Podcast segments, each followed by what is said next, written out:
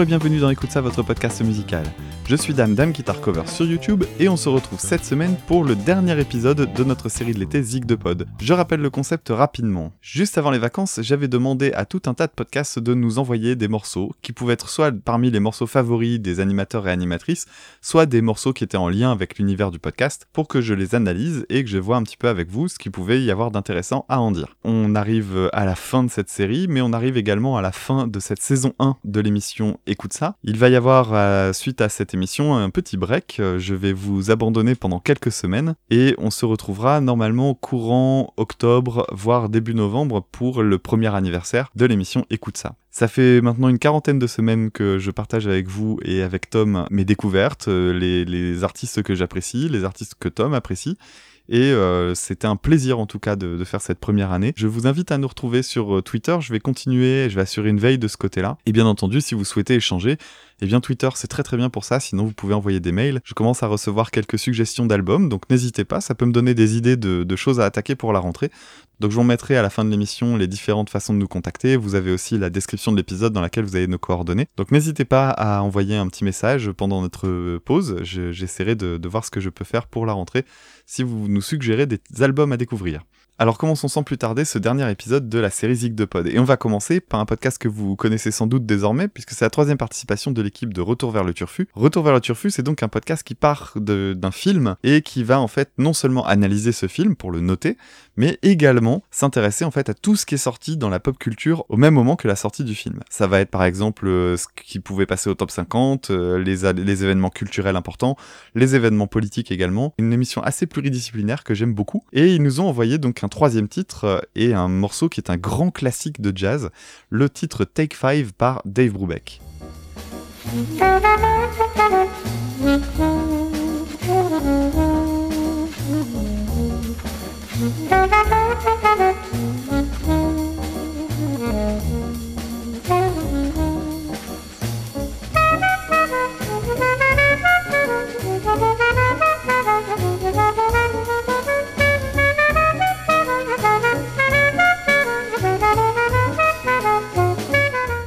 Et puisqu'il s'agit de jazz, je connais quelqu'un qui parle un petit peu mieux que moi de ces sujets-là, et il s'agit de Dr Tom. Hello. Salut tout le monde, salut dames, salut chers auditeurs. Alors je suis très content, très très content de vous retrouver pour poursuivre l'aventure Écoute ça avec vous. Vous le savez, la paternité ou papoter, comme dirait Dame, le fait d'être papa me prend du temps. Alors euh, j'interviendrai bah, plutôt ponctuellement en tant que Dr Tom dans les prochaines émissions. Alors Dr Tom aujourd'hui, il va vous parler de quoi? Il va vous parler de Take Five, un morceau de Dave Brubeck, un morceau de cool jazz. Alors qu'est-ce que c'est le cool jazz? Ben, avant de vous expliquer ce que c'est le cool jazz, il faudra d'abord que je vous explique ce que c'est que le bebop. Alors le bebop, c'est un courant du jazz qui est en quelque sorte l'aboutissement d'une progression stylistique dans le jazz depuis le début du XXe siècle.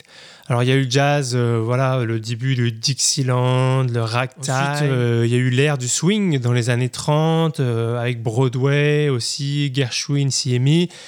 Et on arrive dans les années 40 avec un mouvement, le bebop, qui va très très loin en termes d'harmonie. Des harmonies de plus en plus compliquées. Alors, les harmonies, c'est tout ce qui est les accords.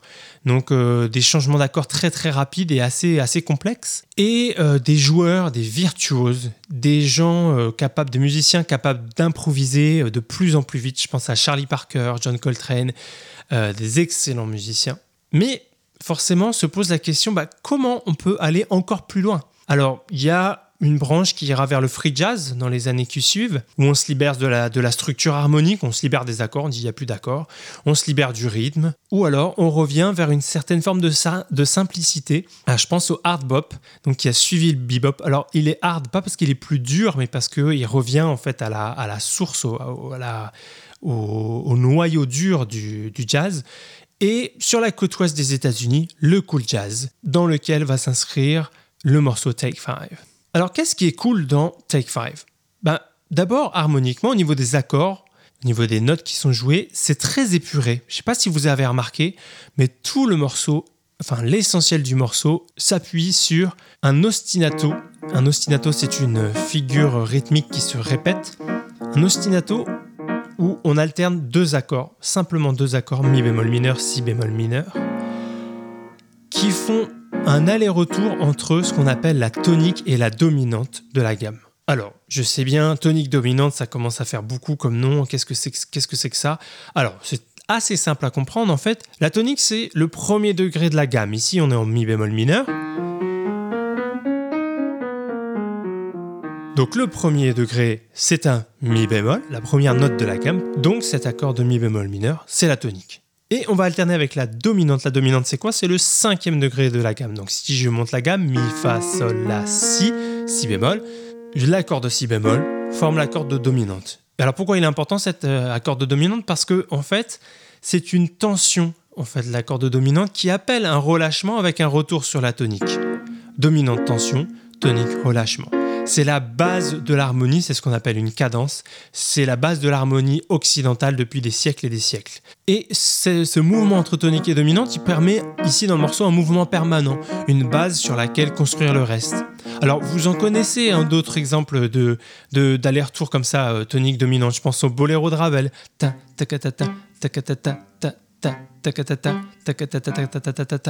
Ou alors dans les chansons folkloriques, vous avez déjà entendu ce genre de choses. Par exemple dans Brassens, si je prends ma guitare.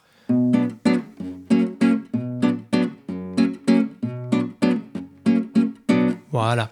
Alors ça c'est pour la partie A en du piano. La partie B, c'est vrai qu'il y a un peu plus de complexité au niveau de l'harmonie, mais déjà cette partie n'apparaît pas pendant les solos. Donc elle apparaît que à deux moments, euh, à l'exposition du thème et à la représentation du thème à la fin du morceau.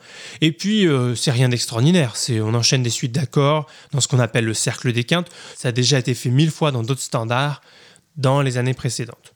Donc voilà, au niveau de l'harmonie, rien d'extraordinaire.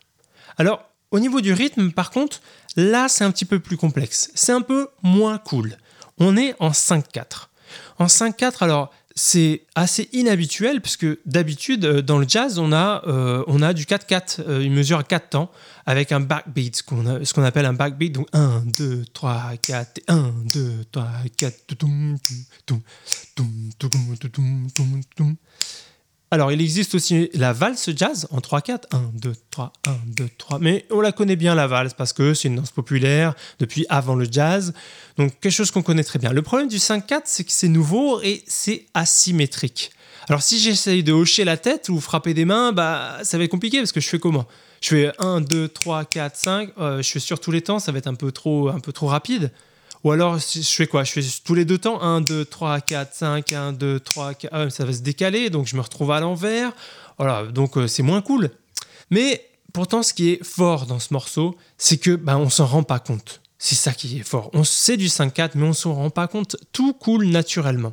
D'ailleurs, au passage, c'est un peu le gimmick de l'album Time Out de Dave Brubeck, duquel est extrait ce titre. Il y a d'autres titres euh, qui vont reprendre ces, mesures asymétriques. Vous connaissez Blue Rondo à la Turque qui se joue en 9-8.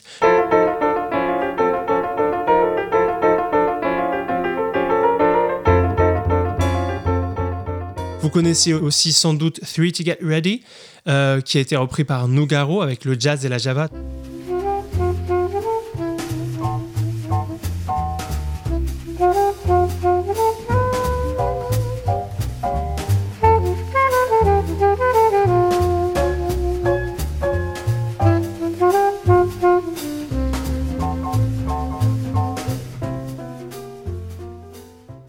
C'est un morceau qui alterne entre la valse et le swing, donc 3 temps et 4 temps. Donc c'est une mesure asymétrique, mais c'est quelque chose qui passe facilement, et c'est là tout le génie de Dave Brubeck.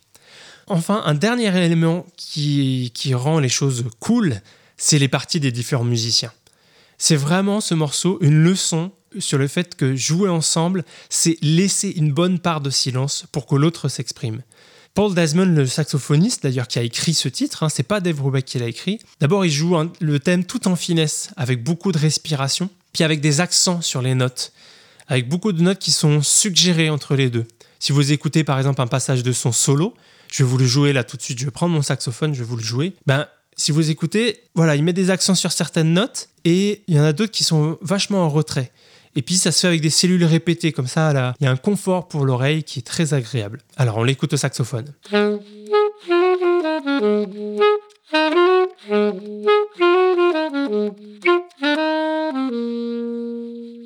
Voilà pour le sax. Maintenant, au niveau de la batterie de Joe Morello, alors aucun lien avec Tom Morello de Rage Against the Machine, je vous rassure. Au niveau de son solo de batterie, c'est pareil. Alors, c'est sur la version album, puisque sur la version single, le solo de batterie a été coupé. Mais sur la version album, c'est un solo très très épuré. C'est vrai qu'on a l'habitude de solo de batterie où les batteurs ils en mettent des tonnes, ils mettent des cymbales, des tomes de partout. Lui, c'est très très discret. Et enfin, que fait Dave Brubeck, qui est le, pianiste et qui est pourtant le leader du groupe? Bah, Il joue pendant presque tout le morceau l'ostinato dont je vous parlais. Pendant tout le thème, il joue cet ostinato et les solos. Donc pendant tout le thème A, pardon, pas la, partie thème B, et les solos, ça fait quand même beaucoup. Donc vraiment un, leader qui fait preuve de beaucoup d'abnégation. Donc voilà ce qui en fait un morceau spécial pour moi. C'est son côté cool, dans une époque où l'heure était un peu à la surenchère, cool dans sa composition, cool dans son interprétation. Voilà dame, c'était ma petite intervention Dr Tom sur Take 5. J'espère que ça vous aura plu. Allez, salut tout le monde, à bientôt, ciao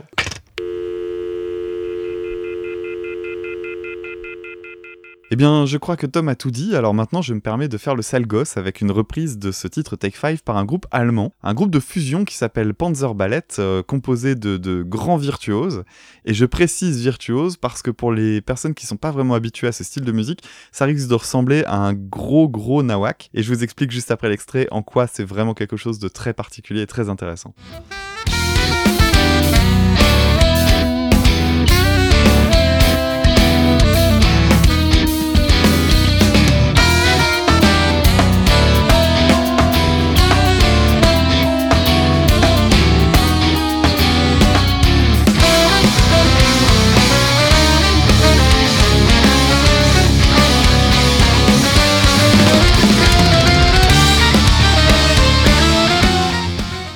Take 5 donc par le groupe Panzer Ballet. Alors ce gros bordel est d'une complexité hallucinante.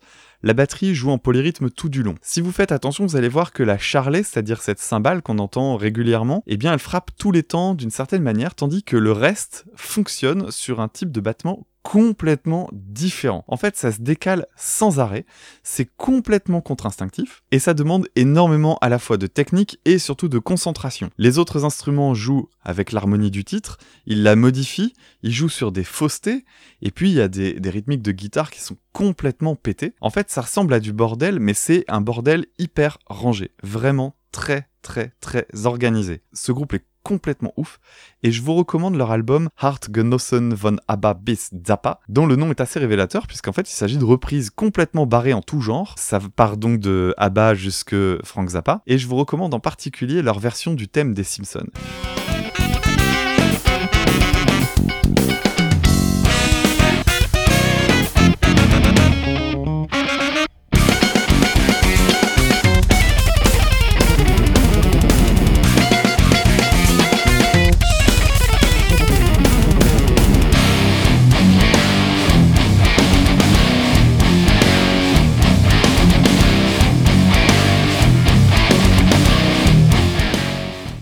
Enfin, avant de terminer, parce que j'aime vous faire souffrir un petit peu, j'ai bien envie de vous faire écouter un peu ce à quoi peut ressembler le free jazz dont vous parlait Dr Tom dans son intervention, avec un titre du groupe Naked City, groupe du saxophoniste et compositeur John Zorn, dont je vous reparlerai sans doute et que j'ai sans doute déjà évoqué dans les épisodes. Et vu la longueur du titre, pour une fois, je peux vous le laisser en entier. Voici le titre Trash Jazz Assassin.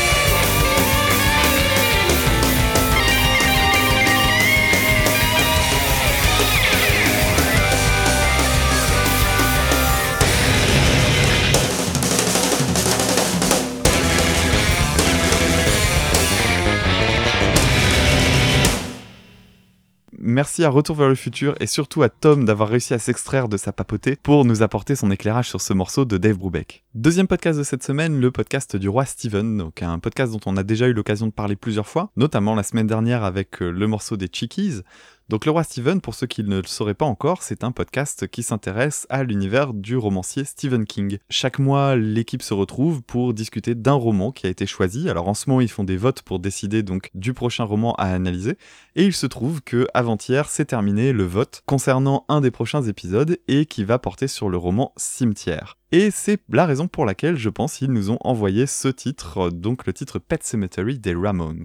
Alors à l'heure où j'écrivais cette chronique, j'étais en terrasse et un mec est passé devant moi en arborant un t-shirt au logo du groupe des Ramones. Un petit peu comme un signe du destin, ou alors juste une preuve de plus que les Ramones sont bien, comme le disait Johnny Ramone, un des membres du groupe, le plus célèbre groupe inconnu du monde. Puisque ce gars, en fait, il n'avait pas vraiment vraiment le look du fan des Ramones tel qu'on peut l'imaginer. Bon, après, je peux me tromper, sachant que euh, le groupe, pour ceux qui ne le connaîtraient pas, a un style assez particulier. Hein. On porte euh, un manteau en cuir noir, euh, des jeans très très serrés, des converses toutes pourries, les cheveux longs. Bref, euh, je vous laisse aller chercher quelques images. D'ailleurs, le groupe était très très regardant vis-à-vis de ces questions de, style. Bref, vous connaissez sans doute, sans même vraiment le savoir, ce logo qui est fait d'un aigle dans un cercle, avec autour de lui le nom des membres, puisque ce logo-là, en fait, pullule dans les centres-villes depuis que H&M en a fait des millions et des millions de t-shirts. Les Ramones, donc, c'est un groupe américain, un des pionniers du punk, qui est né au milieu des années 70. Une carrière vraiment bien remplie, avec plus de 2000 concerts à leur actif, alors ça donne plus de 200 par an au moment de leur apogée. C'est un rythme de malade, et un rythme qu'ils ont tenu vraiment de façon très constante tout au long de leur carrière. Ils ont également produit presque un album par an pendant toute leur carrière et il y a tout un tas d'histoires internes qui impliquent euh, des changements de line-up, des problèmes de drogue, des problèmes d'alcool. Pas grand chose de très étonnant pour un groupe de punk, vous me direz. En tout cas, ce titre qui est proposé par le roi Steven, c'est un de mes titres d'enfance. Je connais assez peu les Ramones en fait. Comme n'importe quel fan de rock, je connais bien entendu les classiques et je me suis rendu compte surtout que j'en connaissais vraiment pas mal, mais je connaissais assez peu l'histoire du groupe. Et surtout, je n'avais qu'un seul album à la maison quand j'étais petit et il se trouve que c'est l'album de 1989, l'album Brain Drain, sur lequel apparaît Pet Cemetery. Et à l'époque, c'était le titre que j'écoutais en boucle parce que bon, j'étais petit et le punk c'était pas encore trop trop mon truc, donc je profitais pas vraiment de toute l'étendue de l'album. Il faut dire que c'est un titre un peu à part, c'est un morceau assez radio-friendly, presque pop, avec une prod vraiment toute douce. Ça a été composé par Didi Ramone, qui est le bassiste, et qui est derrière pas mal de très très bons titres du groupe. Alors pour la petite histoire, ce morceau-là, il aurait été composé, en tout cas c'est les témoignages du groupe lui-même, en seulement 40 minutes dans la résidence de Stephen King au cours d'un dîner avec le groupe.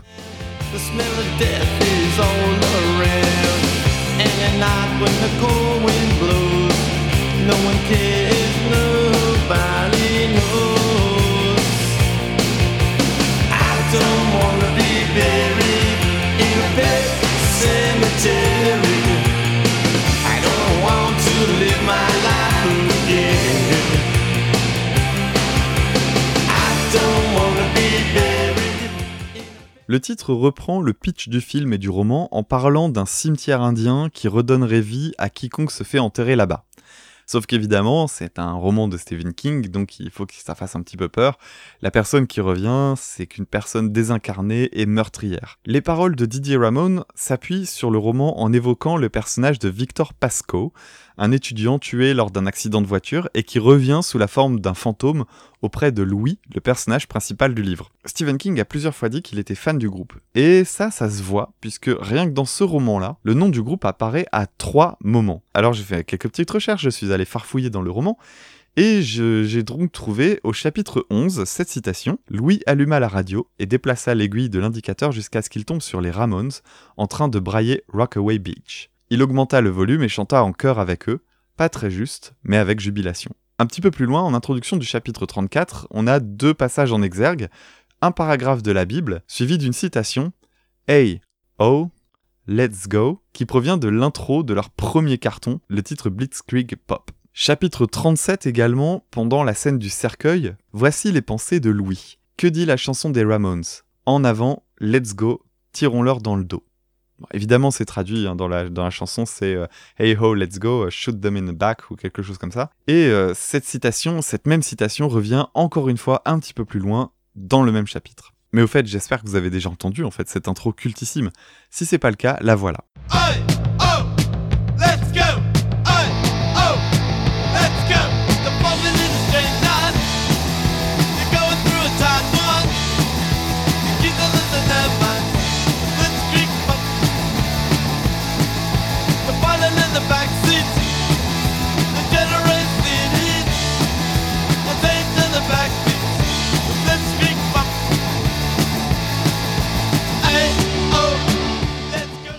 C'était donc le titre Blitzkrieg Pop par le groupe The Ramones, et euh, dans le film, on a également une référence au groupe, puisque oui, ce roman a été adapté en film, et c'est d'ailleurs un, film que j'aime beaucoup. Euh, je ne sais pas si c'est la valeur affective qui fait ça, parce que je l'ai vu quand j'étais jeune, mais euh, ça reste une plutôt bonne adaptation, très fidèle. Stephen King a travaillé sur le scénario. Et donc dans le film, il y a non seulement évidemment la chanson Pet Cemetery en générique final, mais il y a également une autre chanson lorsque le camionneur quitte son dépôt avant Bref, je vais pas le spoiler, rassurez-vous. Toujours est-il qu'à ce moment-là, on le voit derrière son volant et il est en train de chanter quelque chose. Et le titre qu'il chante, c'est la chanson Sheena is a Punk Rocker, qui est d'ailleurs un titre très rock'n'roll dans sa structure et qui est un titre des Ramones, vous l'aurez deviné. Et quand on sait que Stephen King a été très très présent sur la production, parce que bon, le film a été tourné notamment tout près de chez lui, il apparaît d'ailleurs même dans une scène en tant que prêtre, eh c'est pas très très difficile d'imaginer que ce petit clin d'œil, bah, ça vient de lui. Petit extrait donc du titre Sheena is a Punk Rocker.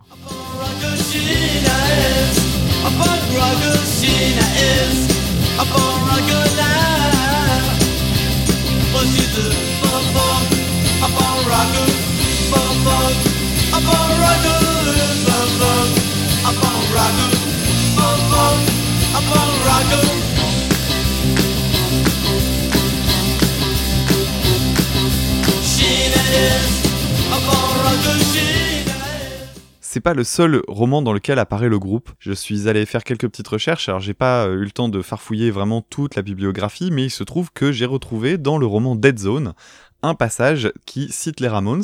Il s'agit du chapitre 24 dans lequel on a cette citation, donc c'est une lettre. PS, le nom de la poulette rousse est Stephanie Wyman, je lui ai déjà donné de bonnes vibrations. Elle aime beaucoup ce groupe rock, les Ramones. Essayez de les écouter, ils sont très drôles.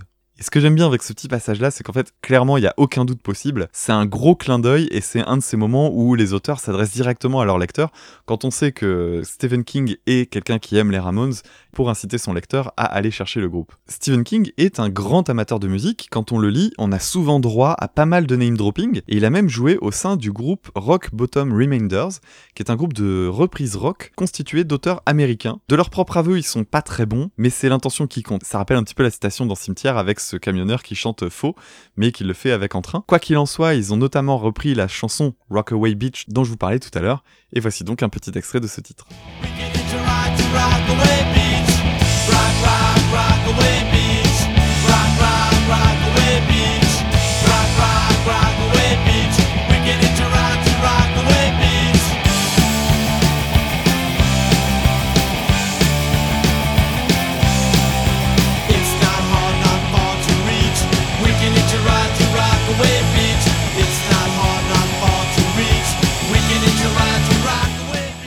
C'était le titre Rockaway Beach des Ramones. Alors pour terminer, je vous recommande de vous plonger dans la discographie des Ramones. Vous verrez qu'en fait, vous connaissez sans doute quelques titres, tant ils ont été utilisés en fait dans la culture populaire. On peut citer euh, Jackass par exemple, les Simpsons, il y a également dans les jeux vidéo, on les retrouve dans Guitar Hero, on les retrouve dans la série Burnout. Et c'est un groupe qui est bien plus célèbre aujourd'hui que de son vivant, grâce justement à une influence très très forte sur de nombreux groupes qui les ont cités en référence, ou alors qui ont repris certains de leurs titres. Alors c'est le cas de Metallica par exemple. Et pour ceux qui voudraient aller plus loin, je vous invite aussi à écouter la version live. Alors la version live du titre Pet Cemetery, c'est justement une version qui va enlever le côté euh, radiophonique, qui va-t-on dire, de la version de l'album pour retomber sur une version plus punk, beaucoup plus fidèle à ce qu'ils ont l'habitude de faire. Et il y a également une reprise de ce morceau-là par Rammstein. Alors Rammstein, c'est un groupe que j'aime vraiment vraiment beaucoup et je connaissais pas cette reprise, c'est en faisant des recherches que je suis tombé dessus. Et c'est assez rigolo, donc c'est pendant un concert hommage, et la chanson est chantée par le claviériste Flacke, qui ne parle pas un mot d'anglais. Donc vous avez droit à une version euh, avec un allemand euh, vraiment très caricatural, c'est assez drôle. Quand on sait que Rammstein est un groupe qui a grandi en partie dans l'Allemagne de l'Est au moment du mur de Berlin, et eh bien en fait euh, toute cette culture punk ça a beaucoup de sens, donc c'est très sincère comme reprise, et je trouve que c'est intéressant parce que ça rejoint le côté punk, dans le sens où ben oui c'est moche, mais en fait on s'en fout, c'est pas vraiment ce qui compte, l'idée c'est l'intention. Alors j'aurais pu vous les faire écouter, mais je préfère varier les plaisirs, et je vous laisse aller les chercher, je vais mettre les liens en description. Par contre, je vais vous proposer mon titre favori issu de l'album Brain Drain, un riff vraiment vraiment feel good, celui du titre Palisade Spark.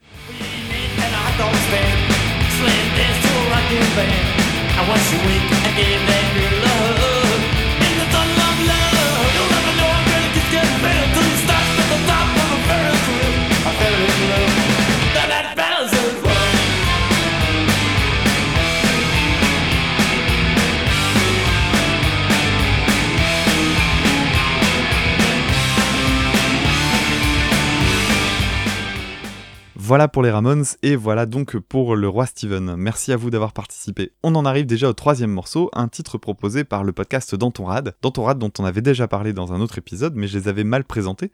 Alors le concept de Danton Rad c'est assez simple, c'est un podcast qui est enregistré dans un bistrot en général. Et l'idée c'est qu'ils vont partir d'une thématique et aller à la rencontre des personnes qui sont à l'intérieur du bar pour les accueillir au micro et leur demander de parler sur ce sujet. Donc ça peut être des souvenirs, ça peut être des, intérêts culturels, bref, pas mal de choses. C'est un, podcast de rencontre, c'est quelque chose d'assez intéressant, vraiment c'est un très très joli concept. Donc n'hésitez pas à y faire un tour. En tout cas, cette semaine, ils nous ont proposé un titre du groupe Woolif, la chanson Spitting Blood. Et je vais commencer par euh, faire un petit disclaimer. Au cours de cette série Zig de Pod, il y a eu quasiment que des morceaux qui m'ont plu. Alors certains m'ont euh, plu au point de devenir vraiment des morceaux que j'allais conserver, que j'allais garder. D'autres m'ont plu ponctuellement et j'ai pu euh, faire l'analyse. J'ai dans mon souvenir seulement un morceau que j'avais un petit peu shooté. Mais cette fois-ci, eh bien, on va passer au deuxième morceau que je vais shooter. Alors, Désolé euh, pour euh, la team d'Entourade, mais je préfère prévenir.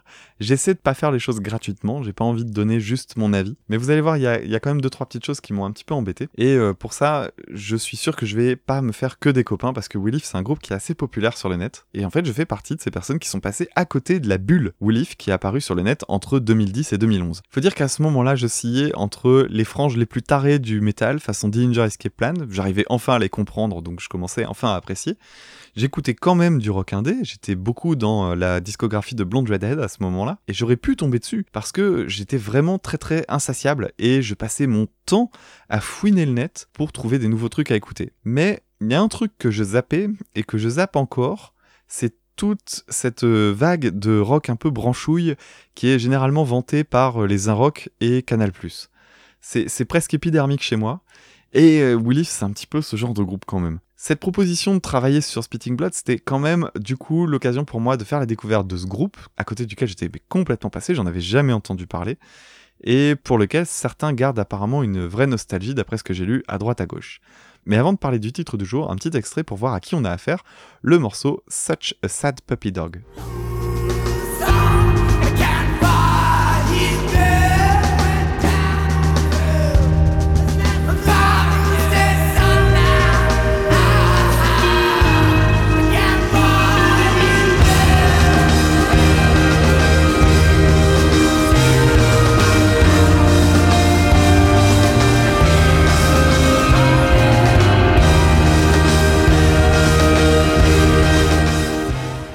Première chose qui montre qu'il y a un blême avec ce groupe, quand on fait des recherches sur eux, ce qu'on retrouve le plus, c'est toute cette mythologie dont je vais vous parler dans quelques secondes et quasiment rien sur leur musique.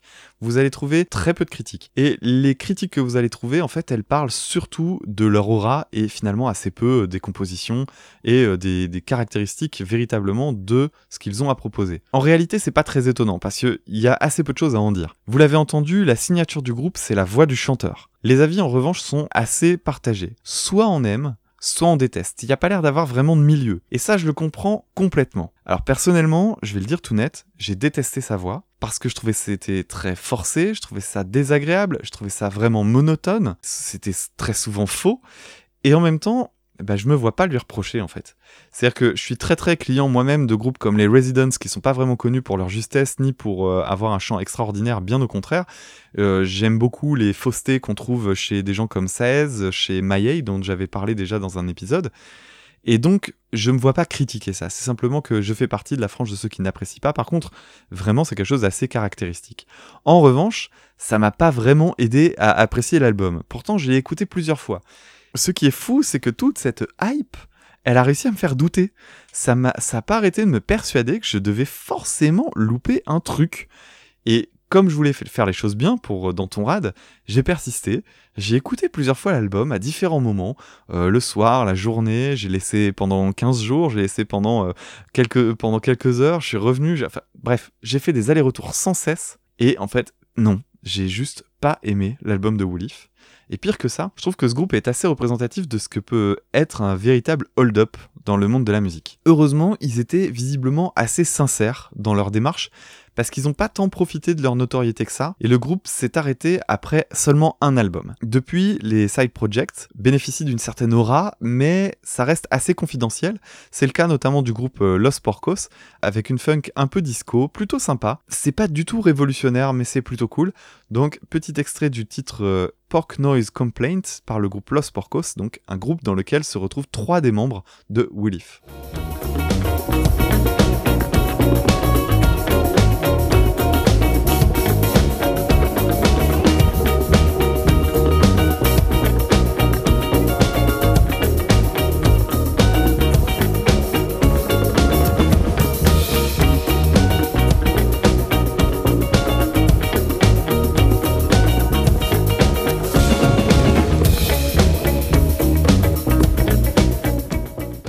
C'était donc Los Porcos avec le titre Pork Noise Complaint. On va revenir un petit peu sur euh, Woolif et je vais recontextualiser un peu les choses.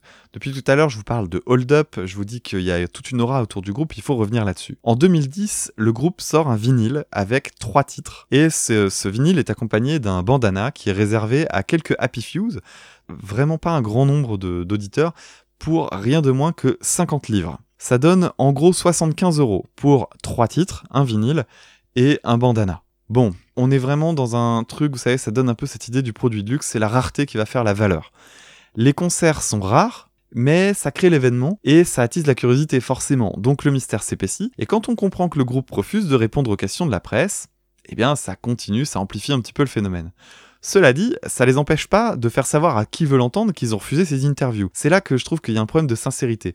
Soit on est vraiment un indépendant, on répond à rien ni à personne, mais après on s'en vante pas forcément parce que ça fait un peu genre, hé, eh, vous avez vu, on nous a sollicité, mais nous on est des oufs, on n'a pas répondu. Alors soit vous le faites pas du tout et vraiment il y a un côté désintéressé, soit vous jouez avec ces codes et là c'est un petit peu plus gênant. Bref, on est quand même face à un groupe qui utilise une communication qui consiste à nier la communication et en soi, bah c'est rien d'autre que une forme de communication. Et la suite, vous l'imaginez sans doute, comme on sait rien sur le groupe, on glose, on attend et on scrute. Et dans cette période où tout se communique par le biais des sites web et des forums, on est avant les réseaux sociaux, hein, 2010-2011, le silence, bah, il va créer une forme d'attente. Alors quand on ajoute à ça que l'album aurait été enregistré dans une église désaffectée, eh ben ça va ajouter à cette aura pleine de mystère qui est en fait vraiment vraiment bien réfléchie. Du fait quand l'album sort, on parle davantage de la sortie de l'album en tant que tel et des membres de la formation que de ce qu'il y a sur ce CD. Deuxième extrait de cet album, le morceau Dirt.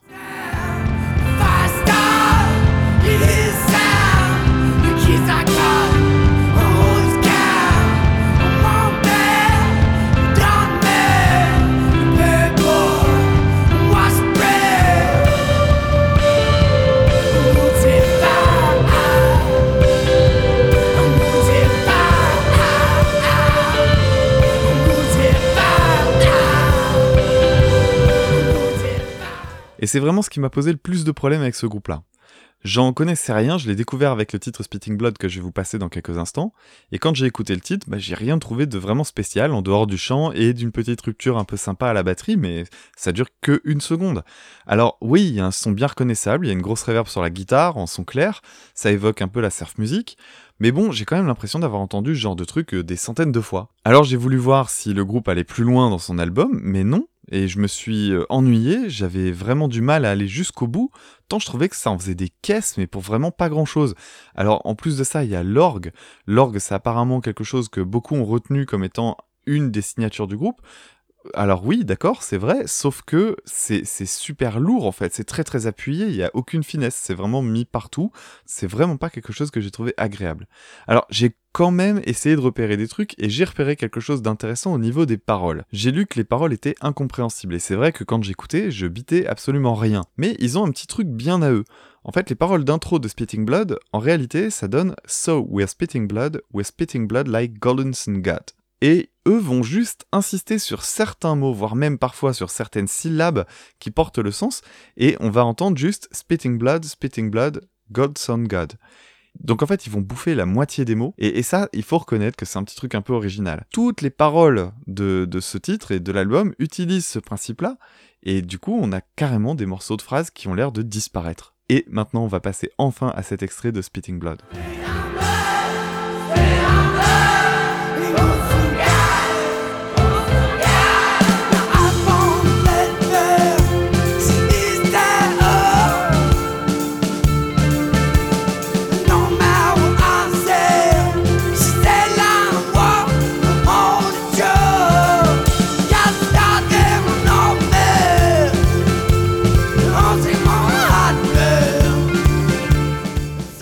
Désolé pour la team d'Entourade, mais j'ai vraiment pas accroché à ce titre. Et pire que ça, j'ai pas trouvé grand chose à me mettre sous la dent en termes de composition. J'ai surtout vu un, côté très poudre aux yeux, alors très orchestré, mais euh, rien de plus. Ça reste intéressant de voir que certains groupes peuvent jouer comme ça et orchestrer une attente sur le principe du mystère, alors que à ce moment-là, aucun membre du groupe n'était connu, donc c'est vraiment quelque chose qui débarque de nulle part, et il y avait juste quelques titres qui étaient parus. Ça, c'est quand même assez balèze, et en même temps, ça montre une faiblesse, quoi. C'est-à-dire qu'on peut se faire complètement avoir par le marketing, parce que moi, j'attends qu'on m'explique ce que ce groupe a de si génial. Alors il a des petits trucs particuliers, mais je pense vraiment pas que ce soit quelque chose qui va rester dans l'histoire. Alors je peux me tromper, hein, je, peux bien entendu me gourer là-dessus, mais franchement moi j'y ai pas trouvé du tout mon compte malgré plusieurs tentatives. Et c'est un peu dommage. On passe maintenant au dernier titre de cette semaine qui marque la fin de la série Zigdepod, un titre proposé par le podcast Shark Parade. Alors Shark Parade c'est un podcast qui est animé par Rico, un podcast qui va s'intéresser au cinéma, mais pas n'importe quel cinéma, puisqu'il va s'intéresser uniquement aux films qui aux films qui parlent de requins. Donc pas mal de films qui sont des, des, nanars en puissance, mais pas seulement, hein, évidemment. Et c'est un excellent podcast. Alors Rico fait aussi partie de la team Nanarland, hein, pour ceux qui, connaissent. Donc euh, N'hésitez pas à retourner euh, farfouiller Nanarland et surtout à écouter le podcast euh, Shark Parade qui est vraiment un, podcast de niche vraiment super intéressant. Rico m'avait proposé donc un titre à un autre moment de, la série Zig de Pod qui était un morceau de Bertrand Burgala que j'avais pas vraiment aimé plus que ça. J'avais pas détesté non plus mais j'avais pas trouvé ça extraordinaire. Et là, heureux hasard, depuis le début de la série Zig de Pod, en fait, je tire au sort les morceaux que je chronique. Je les avais tirés au sort pour écrire les chroniques, je les ai tirés au sort également pour les enregistrer. Pour une raison toute bête, c'est que euh, j'avais très peur de m'intéresser d'abord à certains morceaux et après de perdre en motivation. Donc le fait que ce soit du hasard, ça me permettait de garder même pour moi un petit peu d'intérêt, un petit peu d'entrain. Et le hasard fait quand même sacrément bien les choses parce que le morceau que m'a proposé euh, Rico, c'est un morceau donc de Divine Comedy et ce morceau, c'est un morceau que j'ai énormément aimé. C'est peut-être un de ceux que j'ai préféré de toute la série, donc ça permet de finir sur, sur une très très jolie note euh, en ce qui me concerne. C'est un morceau qui s'appelle Our Mutual Friend. Our The Living Comedy, c'est un groupe anglais de ce qu'on appelle de la pop orchestrale. C'est un style vraiment très très à part en tant que tel. Pas mal d'artistes ont déjà collaboré avec des orchestres dans le milieu de la pop, c'était le cas par exemple des Beatles, de Robbie Williams, mais pas au point d'en faire une condition euh, sine qua non. Chez Divine Comedy, l'orchestre fait partie du son du groupe. Ça l'empêche pas d'utiliser de la guitare ou de la batterie, mais c'est vraiment indissociable de l'idée d'un orchestre. Et en ce qui concerne le titre En Mutual Friend, le titre d'aujourd'hui, eh bien pas de guitare, pas de batterie, rien de tout ça, on est vraiment que sur l'orchestral pur et dur. Petit extrait donc du morceau Our Mutual Friend. We played all 45 I said it's like the soundtrack to our lives. And she said, True, it's not unusual.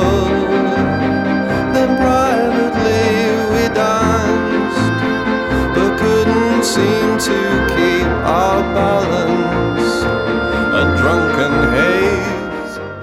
Avant de parler de ce qui m'a plu dans ce titre, je vais d'abord contextualiser parce que ça va permettre de comprendre mon raisonnement. J'ai écouté le titre plusieurs fois sans vraiment trouver de choses à dire, mais je me penchais pas sur les paroles en fait. Alors j'ai tendu l'oreille, j'ai commencé à m'y intéresser, et puis j'ai mis le titre en pause, j'ai lu la fin tranquillement, je l'ai trouvé assez drôle. Le titre en fait décrit à la première personne une rencontre pendant une soirée grâce à un ami commun, le fameux Mutual Friend.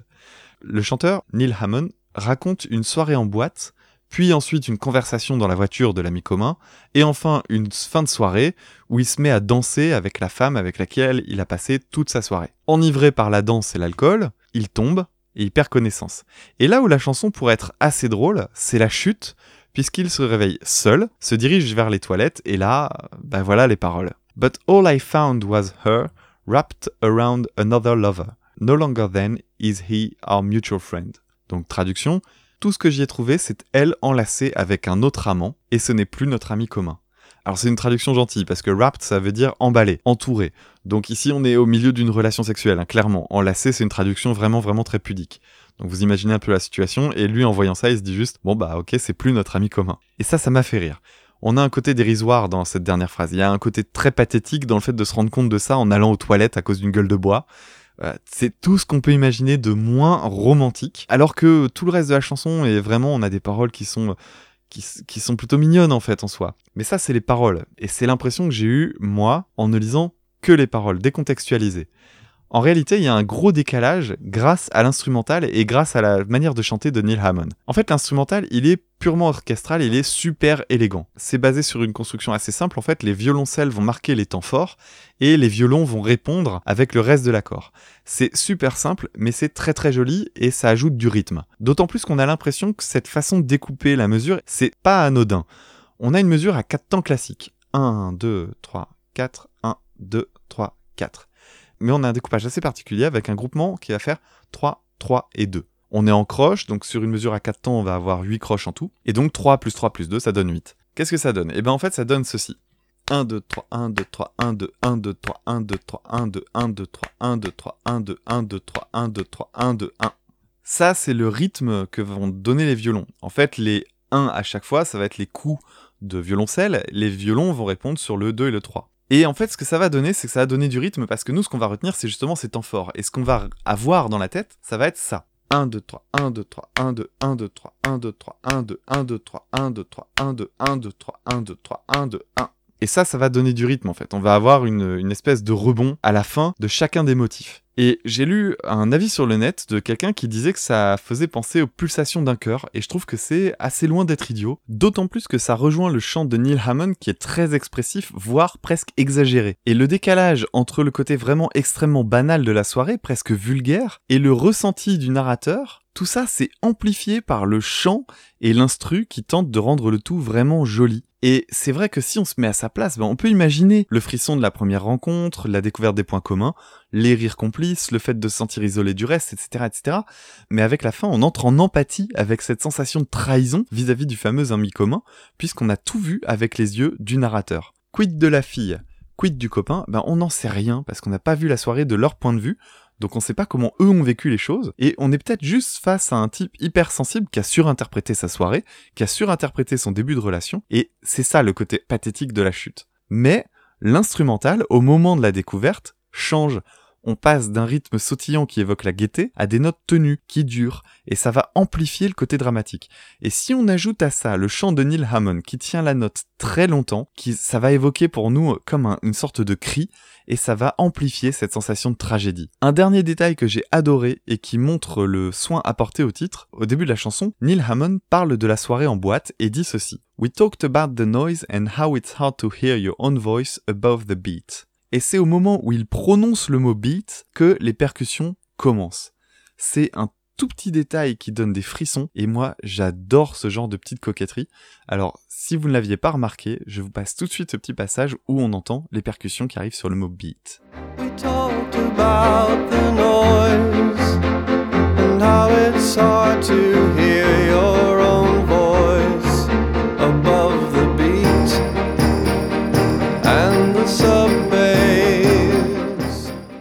Un très très beau titre donc comme j'en ai rarement entendu et surtout l'occasion pour moi de découvrir ce groupe que je connaissais que de nom et qui a l'air vraiment vraiment très très bon.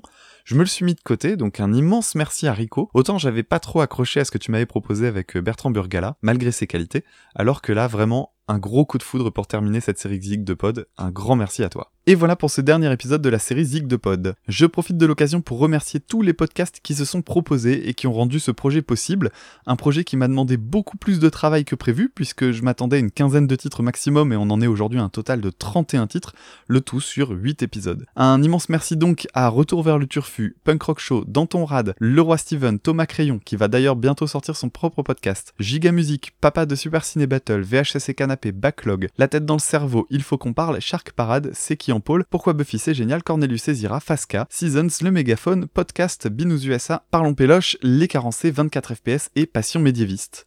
Merci donc à vous de m'avoir fait confiance, j'espère que ces analyses vous ont plu, ça a été un plaisir en tout cas pour moi de relever ce gros défi. Comme je le disais en intro, il est temps pour moi de faire un petit break puisque ça fait 40 semaines que les épisodes s'enchaînent mine de rien, une pause qui devrait durer jusque fin octobre début novembre, le temps de réfléchir à quelques changements et d'organiser la suite avec Dr Tom.